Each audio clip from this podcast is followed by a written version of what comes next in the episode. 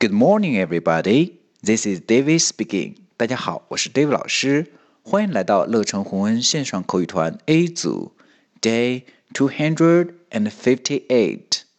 Here we go. 儿童节到了，来看看小萌和小新是怎样互道祝福的。Happy Children's Day.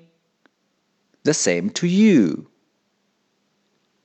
OK，小萌说的是 Happy Children's Day。Happy，happy 这个单词我们学过，a 发的是 a a，我们要嘴巴张开三根手指头，a happy happy children children 孩子们 children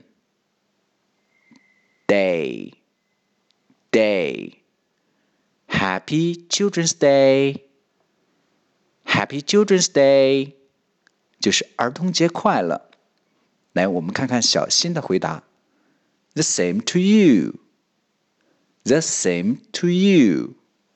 Same, same，这里 a space e 发的是 a。Same, same. The same to you. 也就是祝你也快乐。好，我们完整来一遍。Happy Children's Day. The same to you. That's all for today. See you next time.